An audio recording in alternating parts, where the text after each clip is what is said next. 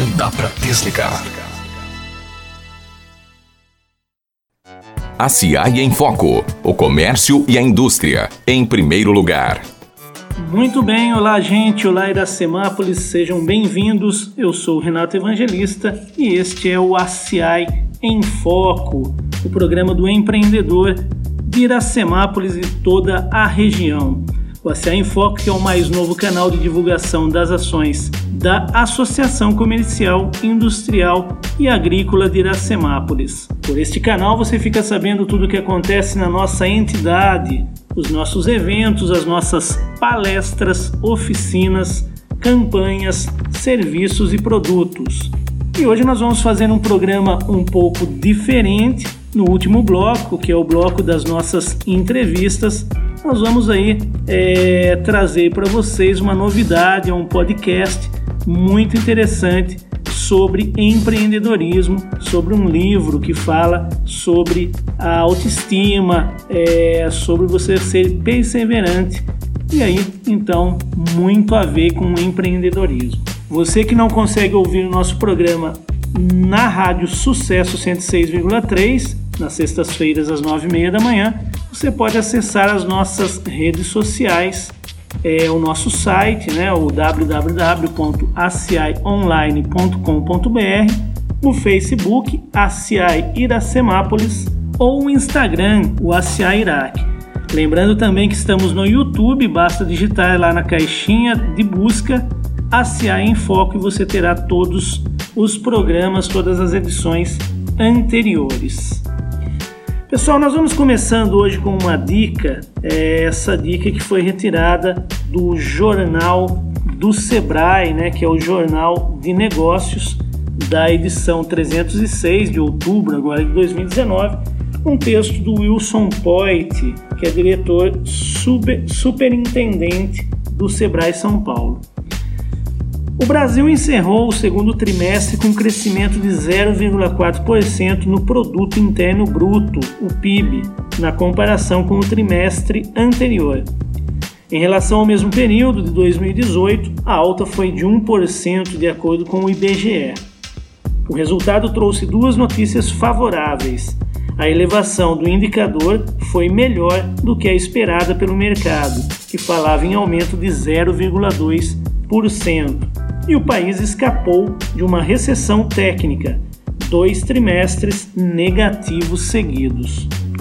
O contraponto é que a retomada econômica está em ritmo lento. Segundo estudo do Instituto Brasileiro de Economia da Fundação Getúlio Vargas, IBRE FGV, o Brasil só recuperou 30% dos 486 bilhões perdidos durante a recessão econômica ocorrida entre 2014 a 2016. Significa que ainda faltam 338 bilhões para o PIB retornar ao patamar que estava antes da crise. Apesar do desemprego em níveis elevados, o consumo das famílias, principais clientes das micro e pequenas empresas, aumentou 0,3% no segundo trimestre, frente aos três meses anteriores. O consumo interno é o motor do varejo e, de acordo com o IBGE, foi essa demanda que sustentou o desempenho do PIB. Pesquisa do Sebrae São Paulo mostra que o faturamento das micro e pequenas empresas do estado de São Paulo cresceu 6,3% no primeiro semestre, ante igual intervalo de 2018 mais uma prova da força do empreendedorismo que, mesmo em condições aquém das ideais, resiste. Iniciativas que estimulem os negócios são sempre bem-vindas.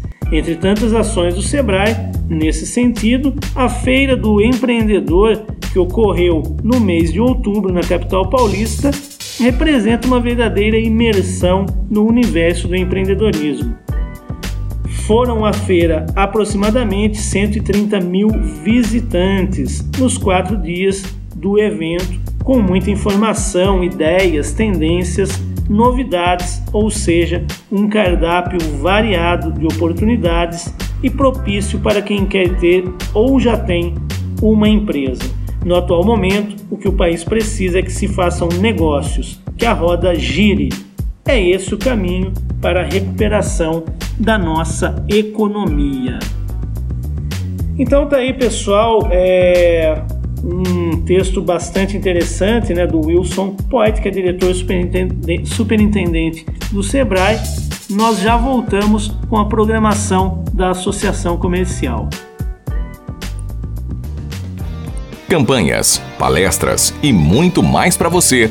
Programação ACI.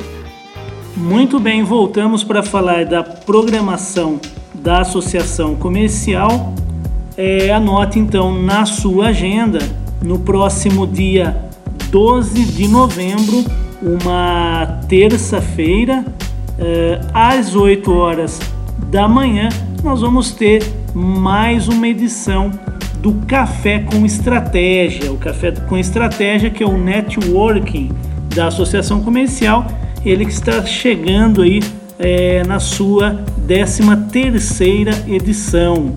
Nós estamos agora com um novo formato, né? A iniciativa é, tem o intuito de diminuir a distância entre empresários e empreendedores. Agora a edição inclusive conta com a apresentação de um tema pertinente ao empreendedorismo, que é exposto por um profissional no auditório da entidade no início do evento. Para tornar o ambiente mais descontraído, a CI mantém o oferecimento de um delicioso café da manhã onde os participantes podem trocar experiências e informações a respeito de seus ramos de atividade. É, inclusive, nesta edição, nós vamos fazer aí o lançamento do nosso jornal da ACI Digital. Ou seja, o nosso jornal agora ele passa a ser não mais impresso e totalmente digitalizado. Você vai estar recebendo aí no seu e-mail, você vai poder fazer a sua leitura aí confortavelmente no seu celular, no seu notebook ou no seu tablet. Então está imperdível. Participe, é um evento voltado para os empreendedores e empresários é, associados e também não associados. Se você quiser é, mais alguma informação, você pode ligar aqui no 3456 5454 no telefone da Associação Comercial. De Papo com a ACI. Se ligue nos produtos e serviços que oferecemos para você. Muito bem, voltamos para falar um pouquinho dos nossos produtos e serviços. Eu estou recebendo mais uma vez a Isabelle Domiciano, que é do comercial da associação. Tudo bem, Isabelle? Tudo bem, Renato. E você? Tudo legal também. É, a Isabelle veio hoje para falar da Semana do Comércio, que vai acontecer é, não nesta semana, na próxima. É, ela vai falar um pouquinho então o, sobre os temas, o que, que vai acontecer nesta semana tão importante para o comércio local. A Semana do Comércio, Renato, é uma iniciativa não só da Associação Comercial, mas da própria FACESF, né, que é a nossa Federação das Associações Comerciais do Estado de São Paulo, e do SEBRAE. Então, é uma parceria que a gente vem vindo. Para o ano que vem, nós vamos ter vários tipos de cursos diferentes, né, de acordo com a necessidade do pessoal aqui de Iracemápolis. E agora, para o final de ano, o que, que a associação sentiu, o Sebrae também, que era legal fazer uma semana voltada para comércio. Então a gente vai ter logo a Black Friday, vem as campanhas de Natal também. Então o pessoal do Sebrae vai vir aqui, serão quatro encontros presenciais, total de 16 horas de curso, com vários temas que são importantes para essa época do ano para o pessoal se capacitar. Luísa, é, serão em formatos de palestras e oficinas, é isso? Isso, é basicamente assim. O pessoal vai trazer o material, né? Provavelmente a gente vai ter umas apostilas, tem várias ferramentas que o Sebrae oferece também. Então, o pessoal, por exemplo, por exemplo, que já veio no fluxo de caixa, conhece que o Sebrae dá a planilha para o pessoal fazer o fluxo de caixa. Nessa semana do comércio também, eles vão ceder várias ferramentas, está incluso nesse curso do Sebrae. E quais vão ser os temas é, que serão abordados aí? Então a gente vai ter quatro encontros, que nem eu mencionei. O primeiro deles é como criar a campanha de vendas do Natal. Então vocês vão aprender a planejar os objetivos de venda, entender um pouquinho mais o comportamento do consumidor, definir as ações promocionais, a comunicação para vender mais e criar né, um plano de ação e monitoramento para poder gerenciar essa campanha de Natal. No segundo dia, vocês vão estar aprendendo como preparar e organizar a loja para vender mais. Então, técnicas de exposição de produtos, organização do layout da loja, porque o modo como a sua loja está organizada influencia diretamente na venda. Né? A gente tem muito estudo psicológico nessa área. Aplicando marketing sensorial, experiência de compra e comunicação interna da loja. No terceiro dia, vocês vão aprender como melhorar os resultados nas redes sociais. Olha aí um tema super pedido, tanto para a CI quanto para o Sebrae. Então, como gerar engajamento, marketing de conteúdo, ferramentas de acompanhamento, as principais mídias sociais e como promover vendas sem ter um e-commerce, que eu acho que é um dos temas mais importantes desse curso. Por quê, Rena? Pessoal, né, ah, a Black Friday está chegando. Muita gente de loja física ainda pensa, ah, mas eu não tenho um e-commerce, eu não tenho um comércio eletrônico. Para mim, essa data nem é rentável. Não, a Black Friday está crescendo muito em loja física e o Sebrae vai trabalhar esse tema. Como que você pode vender mais sem ter uma loja virtual? E por último, como preparar a equipe para bater as metas, porque o atendimento é a parte mais importante da venda, além da sua loja, lógico, estar alinhada com produtos e com um ambiente bacana. Então, comunicação com a equipe, etapas do atendimento, perfil de clientes e papéis de compra, como fazer o pós-venda e como medir a satisfação do cliente. Então aí você vê, Rena, é um curso muito completo do Sebrae, que eu falei, 16 horas, vem certificado, vem ferramentas de apoio e tudo isso por um preço muito bacana que a associação vai fazer para vocês. Luísa, é, só reforce então os dias para gente, o horário, né, e a localização onde vão ser ministrados aí o, o curso, né? O nosso curso ele vai começar no dia 11 de novembro, é uma segunda-feira, e termina na quinta-feira, 14 de novembro. Então são quatro encontros, todos eles começam às 18 horas aqui na Associação Comercial e vão até às 22. Né? Tem uma pausa ali para o lanchinho, para o pessoal descansar um pouco, mas é um curso muito intensivo. Né? Os cursos do Sebrae, na verdade, eles durariam meses. Agora, com esse novo projeto com a FACESP, eles estão sendo um pouquinho condensados para ter um período menor, para o valor ser mais acessível também, e aí o pessoal consegue fazer em quatro dias um, um intensivão. Legal, Isa. É, muito obrigado. E vocês que estão interessados podem ligar para ter mais informações, questão de valores aí, no 3456 1933 ou no 3456 5454. Renato, só complementando para o pessoal não ficar com medo, falei de preço aqui, né? O nosso associado ele vai poder pagar em 10 parcelinhas de 29 reais no cartão. Então você imagina que é um investimento que você está fazendo a longo prazo para sua loja tá? Não vai mexer só com questão de venda para 2019, não. Você vai aprender um conteúdo que pode mudar a sua loja em questões de atendimento, em questão de layout e vai ser um benefício para você durante todo o, o próximo ano. Muito bom, muito obrigado, Isa. Nós já voltamos com o último bloco do nosso programa. Muita informação e uma conversa descontraída. Agora é hora de entrevista no ACI em Foco. Muito bem, estamos de volta para o último bloco do nosso programa e hoje nós vamos ter então uma novidade ao invés da entrevista. Eu vou trazer para vocês um podcast muito interessante sobre empreendedorismo que é apresentado e produzido por Gustavo Carriconde e Renata Libérica, onde eles fazem lá um resumo é, de um livro, né, é, para um livro que seja interessante para os empreendedores. E no episódio que nós vamos ouvir, é, eles estão falando sobre um livro que se chama O Velho e o Menino, é, do empresário e educador Roberto Tranjan, que conta a história de um homem que busca incessantemente aí definir o seu propósito. Então vamos ouvir. O livro O Velho e o Menino foi publicado em 2017. O autor é o educador, conferencista e consultor Roberto Trajan. Ele é o criador de um modelo de gestão inovador e de alto impacto chamado Metanoia. Em O Velho e o Menino, o autor conta a história de um jovem que busca incessantemente definir o seu propósito, tendo como conselheiro o velho Tafu, um homem de grande sabedoria que vai aos poucos alimentando e enriquecendo a mente do jovem. A cada encontro com o sábio, ele passa a ter mais conhecimento e vai refinando seu propósito, sempre aperfeiçoando e retirando os excessos. Essa é uma história que acontece comigo quando eu tinha meus 20 anos, universitário, e tomava um ônibus eh, na cidade de São Paulo para ir para a faculdade, ainda trabalhava no mercado financeiro e sempre com o livro nas mãos, eu estava lendo um livro nessa, nesse, nessa, nesse trajeto, e era um livro que fazia muito sucesso naquela época, chamado O Despertar dos Mágicos. Aí a temática estava eh, muito ligada ao surrealismo, à cosmologia, aos objetos voadores não identificados. Eu, eu, moleque de 20 anos, curioso com isso, até que um senhor muito alinhado, ele sobe no ônibus e ele senta ao meu lado e diz assim: "Ah, eu conheço os autores desse livro". E eu achei, achei ele inoportuno, né? E falei, puxa, mais um chato para interromper a minha leitura, né?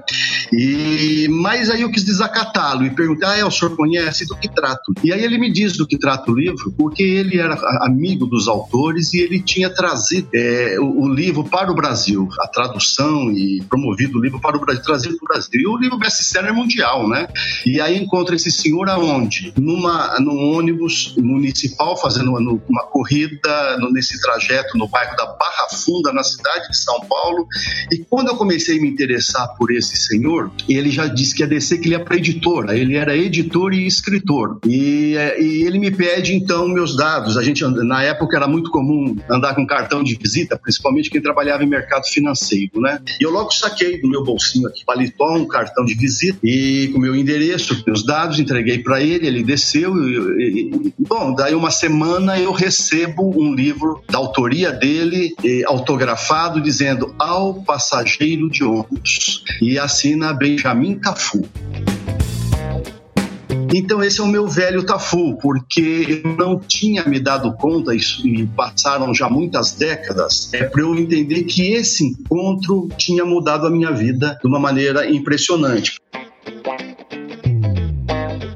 Por exemplo, eu ainda não sabia que um dia eu ia me tornar escritor como ele. Então, esse é o momento que o velho se encontra com o menino. Assim, é, é o primeiro capítulo do livro trata disso, e daí para diante são os encontros do velho com o menino. O velho Tafu começa a chamar o menino de Aladim, aí bem na linha do gênio da lâmpada, né, onde você tem direito a três desejos, e a partir daí o Aladim formula os seus três desejos. Todo o livro é para que esses desejos desejos sejam burilados e se transformem ao final em um propósito. Essa é a minha intenção como autor do livro. A minha intenção é que cada leitor faça o percurso que o Aladim fez, que ele comece também formulando três desejos e que esses três desejos vá tomando uma forma até que eles se transformem num propósito encontrar um propósito de vida ou o propósito de um negócio não é uma tarefa fácil. Mas o livro propõe um exercício. Pense dessa forma: todos os grandes propósitos começam através de desejos. Então, o desejo é a matéria-prima do propósito. E é, é assim, é, o, o, o, desejo é por onde tudo, tudo começa com o desejo. Né? Nós somos seres de desejo. Em cima desses desejos, aí como o gênio sempre diz que o Aladim tem direito a três desejos, nunca é um só, então ele, ele formula três desejos. Mas esses três desejos, ao longo da leitura, vão se transformar num propósito. Né? O propósito é o produto acabado. O resultado final dos desejos é o propósito. Isso que o livro, então, é, é, oferece como propósito, que é descobrir o propósito que vai acontecer com o leitor, e, e, costuma acontecer, é que às vezes o desejo não é um desejo. Essa é a primeira grande descoberta que o livro oferece. Né? Na maior parte das vezes, o desejo é uma carência. Então, essa é a primeira grande dica que o livro vai oferecer para o leitor. Ele diz: não, desculpa, isso é uma carência, não é um desejo. É isso que o velho Tafu vai dizer. Né? E a carência não nos leva tão longe. Carência e desejo, ambos, têm uma força de nos movimentar para algum lugar. Se você está com sede, você logo vai procurar água. Isso é uma carência. Se você está com fome, você vai procurar é, comida. Isso é uma carência, mas isso não é um desejo. O desejo da maneira como, para que ele seja um futuro propósito, ele precisa ser um desejo de verdade, né? O Aladim, quando ele declara os desejos, ele, um deles ele, faz, ele coloca isso, que é ganhar muito dinheiro. Isso está muito, na, tá muito na, na, na mente da, de boa parte das pessoas, ou ter sucesso na profissão. Esse era um outro, de, um outro desejo também que o Aladim havia declarado na primeira levada dele, porque depois ele vai reescrever esses desejos várias vezes durante, o, durante o, os encontros que ele tem com o velho Tafu, né? Mas ganhar dinheiro, sim, é uma carência, não é um desejo. Um desejo não poderia ser esse. E se você pensa em ganhar muito dinheiro, pensa comigo, Gustavo. Depois que você ganhou, o que é que você faz da vida? Acabou? O propósito não acaba. O propósito não é uma coisa que acaba. Ela, ele não acaba. Você tem uma vida inteira para trabalhar ao lado do seu propósito, né? Então, assim, ganhar dinheiro é uma, é uma meta. Você pode colocar uma meta. Mas meta não é a mesma coisa que propósito. Também é uma outra diferença que precisamos, é, que, o, que o velho Tafu também explica no livro. Não confunda metas e objetivos com um propósito. A gente não confunda um sonho com um propósito. É outra confusão muito comum. Propósito é mais do que isso.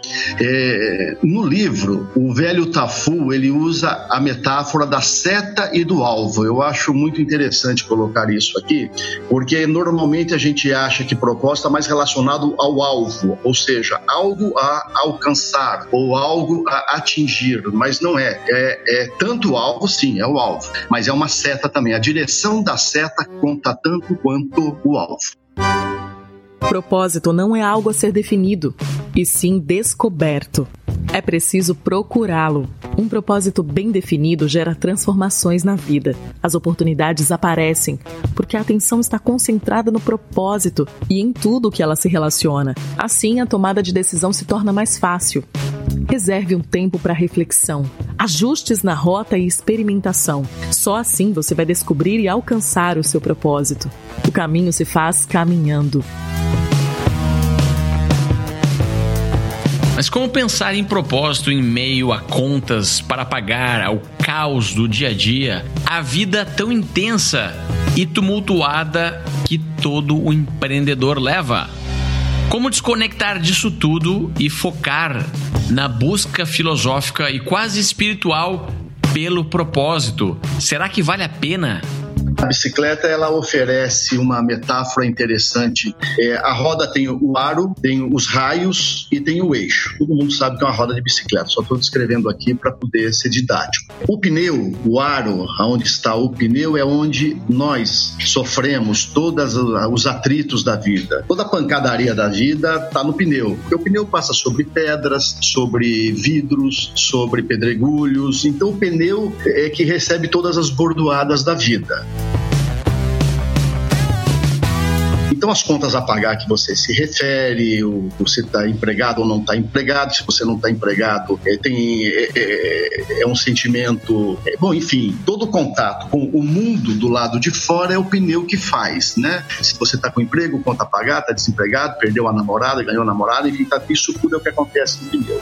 Você precisa de um eixo. O eixo é essa distância do pneu.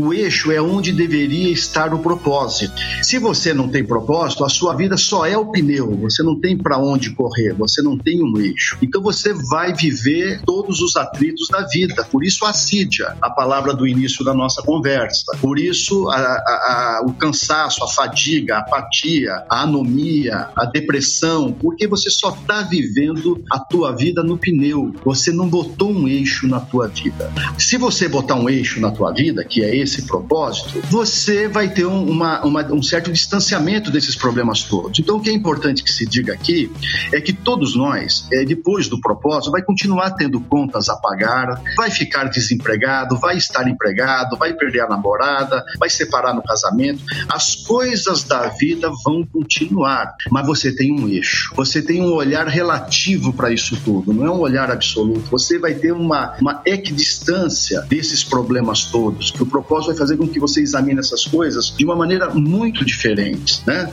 Aquilo que pode ser um grande problema problema, dependendo do teu propósito, às vezes é uma grande solução. Às vezes é tudo que precisava ter acontecido era aquilo mesmo, né? Mas isso se você tiver um propósito. Senão você começa a viver as coisas do pneu, você começa a viver os problemas do pneu e você começa a ser problema também, a fazer parte dos problemas. Esse é o efeito que acontece quando você não tem um propósito, não tem para onde correr. Né? Quem não tem centro, quem não tem eixo, é desmedido em tudo. E a vida no pneu é uma vida desmedida, sem medida, né? Uma vida absurda.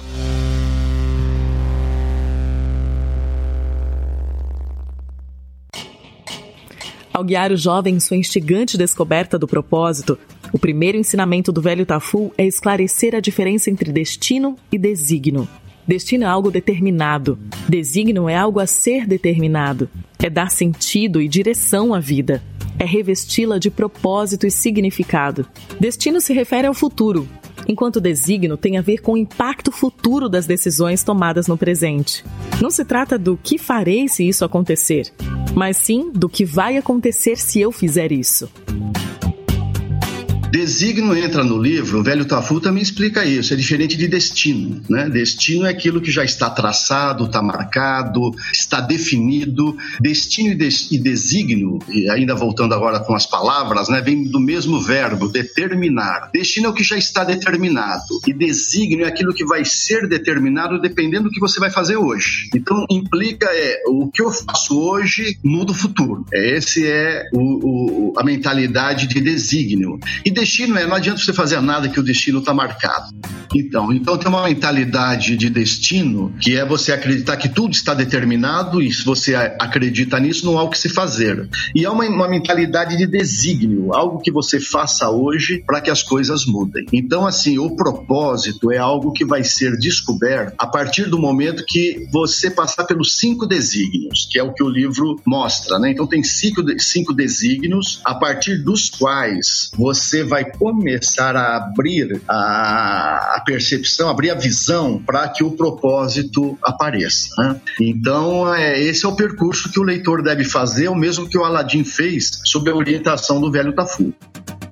Vamos ver agora quais são esses cinco desígnios, então, que é a parte principal e mais interessante do livro primeiro desígnio é aquele que chama, é o chamado desígnio do criador e criatura. E, bom, a primeira coisa da vida é a gente assumir a responsabilidade sobre ela. Porque se a gente ainda arranjar culpados por a gente não estar conseguindo as coisas que a gente deseja, então a gente está vivendo ainda uma vida de criatura. E muita gente vive desejos que não são seus. Às vezes é o desejo do pai, às vezes é o desejo da mãe, às vezes é o desejo da sociedade às vezes o mercado está pedindo para você fazer uma coisa que não tem a ver com você, mas você vai atrás porque é moda, porque está todo mundo fazendo.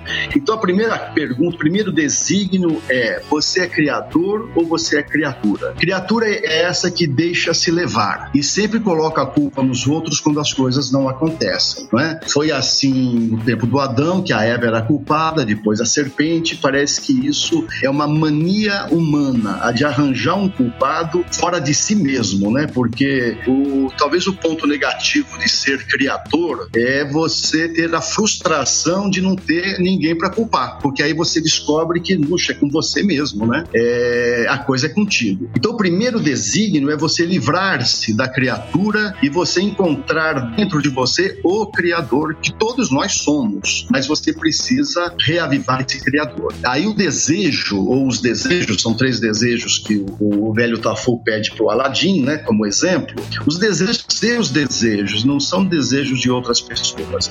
Esse também é uma, um primeiro reparo que o Aladim faz, é reparar aqueles desejos que ele descobre que não são seus, né? Tem influências de fora, mas não veio de dentro dele, veio de fora. Então o leitor também vai passar por esse exercício quando descobrir que ele está que ele está entrando numa história que não é a história dele. E é muito fácil se deixar levar, porque você tem todo aí um, um andam ao teu redor tentando exercer influência sobre você, mas você precisa se manter firme no teu eixo e saber quem é você e quais são os seus desejos. Às vezes você vai precisar correr o risco de nadar contra a maré, porque nadar a favor da maré é o que todo mundo está fazendo, mas você é você, você não é todo mundo. Qual é o seu desejo? Essa é a pergunta-chave, o seu desejo de criador, não de criador. Você está escutando o melhor podcast de resumo de livros do Brasil. Vamos ver agora o segundo desígnio e lembre-se que a ideia aqui é confrontar a sua lista de desejos com cada um desses cinco desígnios que o livro apresenta. Segundo, ele trata da falta e da farta. Bom, isso tem muito a ver com o que nós falávamos agora há pouco sobre carência e desejo. Quando você confunde é, carência com desejo, provavelmente você está pensando mais na, no que te falta, essa é a carência, a carência é aquilo que te falta. E desejo está mais voltado à farta, aquilo que te farta, aquilo que você tem para oferecer. O carente, ele sempre acha que ele, ele, ele tem crédito em relação ao mundo. Agora, aquele que tem desejo, aquele que pensa na farta, sabe que está em débito com o mundo. Quer dizer, ele é que precisa entregar alguma coisa para o mundo. Ele é que precisa oferecer. Ele já ganhou a vida. Então, já que ganhou a vida de presente, ofereça algo em troca da vida. E aí você vai oferecer o quê? Os seus dons, seus talentos, suas inteligências, seus conhecimentos, suas habilidades. Mas pensar em oferecer está na linha do desejo. Pensar em obter está na linha da carência. Então, o segundo desígnio é determinante para que o leitor perceba se o seu desejo está no lado da falta ou está do lado da farta. Né? E a recomendação do velho Tafu é: escolha desejos que remete à farta e não à falta. Seguindo daí ainda, nós vamos para o terceiro desígnio, que é aquele sujeito objeto. É, nós estamos muito ligados às coisas e pouco às pessoas. A gente é, é, normalmente está preocupado com o que funciona e não com o que importa. Essa mudança de valorizar mais as coisas do que as pessoas faz com que a gente também coisifique as nossas relações. A gente acaba tratando pessoas como coisas. Né? Então, é, ou seja, o velho Tafu explica uma coisa fundamental e é a diferença diferença de ser útil e de ser contributivo. Você é útil, quem se sente útil é parecido com uma coisa, porque úteis são as coisas. O martelo é útil, o alicate é útil, a caneta é útil, o celular é útil, mas ser útil perde validade. Depois de um determinado tempo você deixa de ser útil, você se torna obsoleto. Esse é o problema das pessoas, por exemplo, que não têm propósito e depois se aposentam e a vida se encurta por porque sem emprego e sem propósito, elas não sabem mais o que fazer na vida. Elas começam a, a se achar que não são mais úteis e aí a vida perde para ela a importância. Então, o erro que ela cometeu foi exatamente isso, a de querer ter sido útil. Então, o que eu diria aqui a quem nos escuta é: não seja útil. Bom, então, o que, que nós temos que ser? Contributivos. É diferente, não é um jogo de palavra, não, porque o útil remete a uma coisa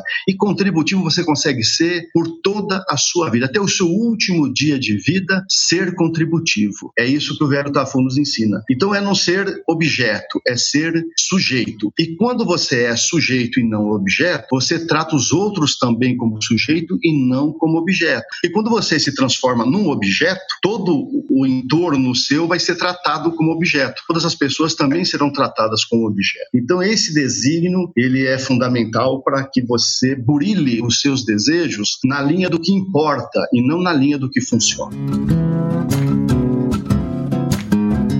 Quarto desígnio está ligado à chama e o chamado. Então é o encontro feliz dessa chama que habita cada pessoa, né, na forma dos desejos e um chamado do lado de fora, porque evidentemente a, você precisa você precisa fazer alguma relação entre a sua vocação e a convocação de fora. A vocação que está dentro de cada um. Quer dizer, cada um de nós tem uma vocação que é essa chama que fala dentro de cada um. E o chamado é algo que você olha para o lado de fora e fala, puxa, tem um chamado aqui e eu preciso fazer uma conexão de um com o outro. É nessa hora que o seu desejo começa a tomar já uma forma de propósito. Os seus desejos já passaram pelo teste do primeiro desígnio, ele é de criador e não de criatura. Passou pelo teste do segundo desígnio, ele remete à farta e não à falta. Passou no teste do terceiro desígnio, ele é voltado ao sujeito e não ao objeto. Então agora ele precisa se conectar com o chamado do lado de fora. Nessa hora já começa a se esboçar um propósito. Diria que alguns já encontram o propósito nesse instante, aí já começa a enxergar o propósito. Aí fala, falta agora dar uma boa redação para ele,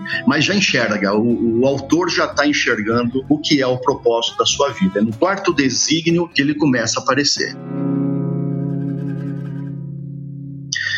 Quinto desígnio é uma prova dos nove, é um teste final. O quinto desígnio trata do UFA e do OBA. Todo propósito é OBA, nunca é UFA. Se você imaginar você vivendo o seu propósito e o teu sentimento é de UFA, ou seja, um sentimento de alívio e não de alegria, ainda não é o seu propósito. Volta e vai vendo onde é que qual foi o desígnio pelo qual você passou que você não fez o reparo adequado, porque o sentimento que você tem que ter é de alegria, é de oba, né? Se o sentimento for de alegria, esse é o seu propósito. E você vai vivê-lo em pleno contentamento 24 horas por dia. Esse é o grande presente, viu, que o livro oferece ao leitor. Quando ele chegar nessa altura do livro e que ele começa a perceber o esboço do seu negócio, percebe que isso vai lhe trazer alegria, porque o propósito sempre traz alegria, então ele sabe que está no caminho certo, valeu a leitura e valeu é, é, ele ter feito esse percurso que o Aladim fez no livro também. Então é isso, pessoal. Espero que vocês tenham aproveitado as dicas. Quem quiser ouvir mais o programa completo, basta acessar o resumocast.com.br. Vamos ficando por aqui. Um grande abraço aos nossos ouvintes, aos nossos seguidores e até o próximo programa. Apoio segue Seguros. Há 30 anos no mercado, trabalhando com eficiência e honestidade. Seguro em todos os ramos, proteção familiar, consórcios, seguro de automóveis e certificados digitais. Faça uma cotação conosco. Telefone 3456-1707. Celular WhatsApp 99606 5112.